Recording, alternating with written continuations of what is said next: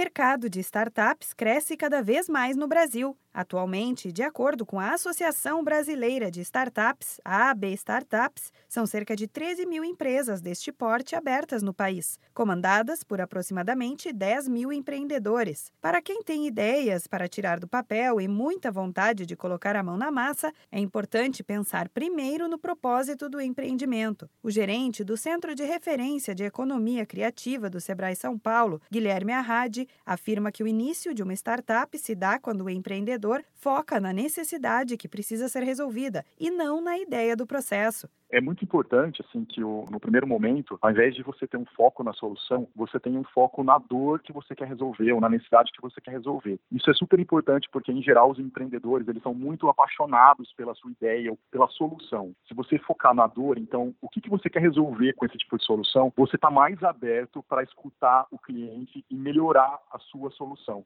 Para ajudar no crescimento e sucesso de uma startup, especialistas reforçam que é fundamental manter a clareza do propósito do negócio. Além disso, se manter aberto ao que é novo também ajuda muito no conhecimento e expansão de ideias que vêm de fora, seja de novos clientes ou até mesmo dos funcionários da empresa.